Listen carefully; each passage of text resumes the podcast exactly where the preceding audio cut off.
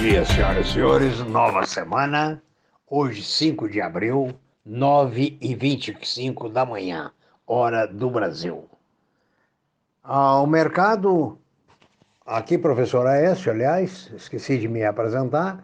Professor Aécio Flávio Lemos, para dar algumas informações a respeito de como está o mercado no momento, né? para orientar aquelas pessoas que nos seguem e pedem sempre alguma informação, mas no sentido de é, direcionarem seus investimentos nesse dia.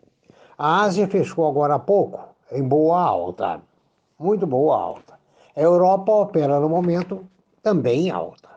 A previsão dos Estados Unidos é em alta, é de alta, tendo em vista que o plano de Biden para a infraestrutura gerará muito emprego e estimulará a economia, o uso de matéria-prima como aço, cimento eh, e etc.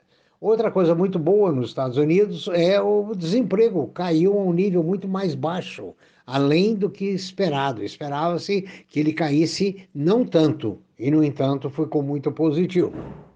A previsão para o Brasil, que fechou sexta-feira na casa de 115.200 pontos, é de alta em função das altas da, da, da do anúncio da COSAN, anúncio da recompra da Vale, né? os gráficos indicam alta, embora o aspecto político não seja tão favorável. Mas o Brasil, muitas vezes, a parte econômica se divorcia da parte política, porque a parte política só traz instabilidade.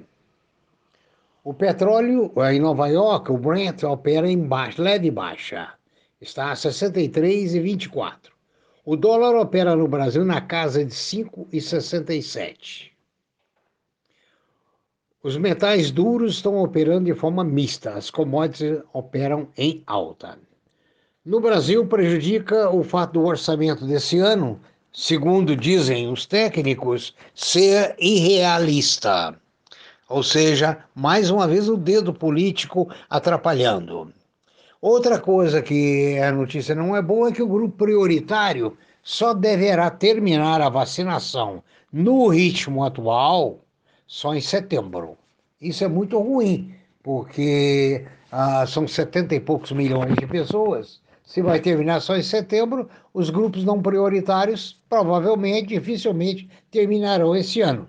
E é uma necessidade o término para que restabeleça-se o turismo, as viagens dentro do país, fora do país, a atividade econômica plena, ou seja, a todo vapor.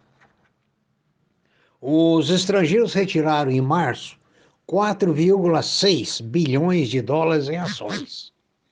Isso forçou, logicamente, o dólar para cima.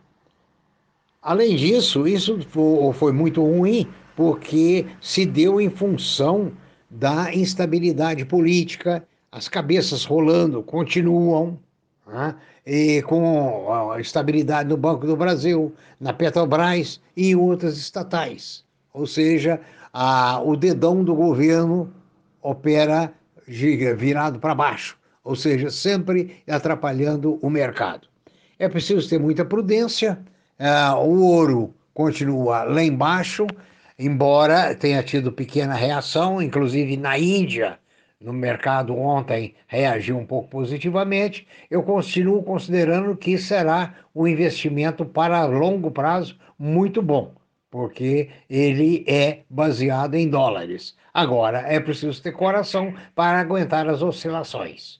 Que tenham todos uma boa semana, um bom dia e que as informações que eu passei sejam de alguma forma úteis aos senhores e senhoras. Qualquer dúvida, como sempre, dirijam-se seus e-mails para nós. Nós teremos um prazer imenso em tentar responder. É previsões econômicas arroba gmail.com. Bom dia, boa semana.